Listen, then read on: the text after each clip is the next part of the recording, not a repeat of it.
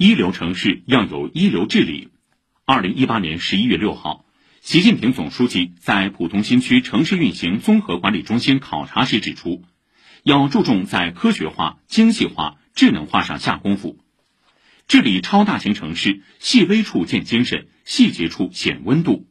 五年来，上海坚持从群众需求和城市治理突出问题出发，深化治理数字化探索。以绣花般的细心、耐心和卓越心，努力探索超大城市治理现代化，展现善治效能，创造美好生活，让人民宜居安居。过去五年，上海率先推动城市治理模式、治理体系的颠覆性变革，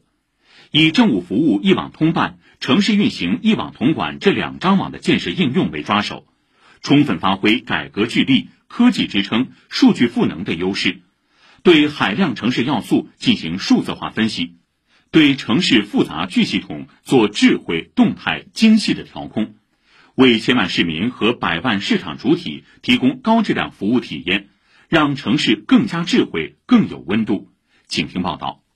下午三点多，牡丹江路盘古路路口的常态化核酸采样点前，二十多位市民正有序排队。在附近上班的张先生刚刚完成采样，对我们上班族来说呢，比较方便，从出来到做完核酸大概十分钟左右。此时，架设在采样点上方的监控设备将现场人数、排队秩序、个人防护情况实时回传到一网统管平台。在宝山区城运中心大屏前，副主任金晨和同事们通过巡屏即可实时。掌握全区四百多个核酸采样点位的运行情况，查看相关的问题，然后通过政务的微信流转到各街镇园区解决问题。我们已经初步的知道哪些点位它的人流量饱和了，或者说它的超出负荷了。我们发改委在布点工作中给了提的相关建议，在增设点位或者说是调整相关点位。上海正在打造一座数字孪生城市，创新性的提出城市最小管理单元治理模式，以数字化、智能化的手段，将城市运行管理活动中的各级主体。责任层层压实。比如，在长宁，独居老人张阿婆家安装了一个智能读水表仪，一旦水表十二小时内读数低于零点零一立方米，系统就会提醒江苏路街道和居委工作人员及时上门探视老人。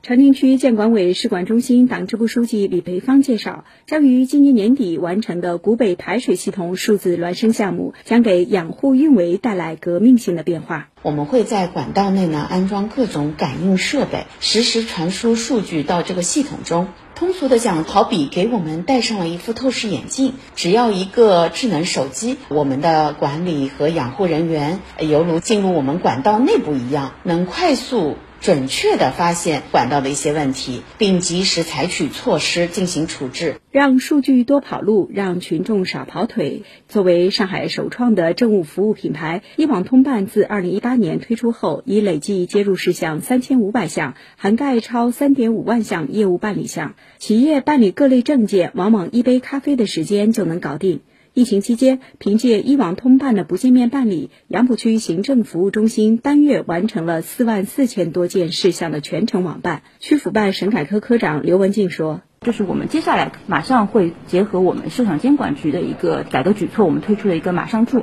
就是说原先企业你来登记的时候，可能他要检验你的住所，有一些在园区或者是在商务大楼里面的一些企业，那么它可能有几层的这么一个租赁关系，那么我们现在呢，通过马上住小程序，自动就可以获取你的租赁合同，就不需要企业纸质材料的反复提交。随身码、离线码帮办制度，一网通办以数字化为抓手，聚焦群众企业感受度，不断创新服务模式，努力消除数字鸿沟。市大数据中心党委副书记邵军表示，今年一网通办还将重点打造一批免申吉享服务、一批高效办成一件事项目、一批公共服务标杆场景应用，重点优化一百五十个高频事项全流程一体化办事体验。将一网通办的改革呢，已经拓展到了公共服务的领域，公共服务的数量和服务量都超过了行政权力的实现，基本实现与企业和市民生活生产密切相关的服务呢，已经全覆盖。二零二二年呢，是一网通办的改革用户体验年，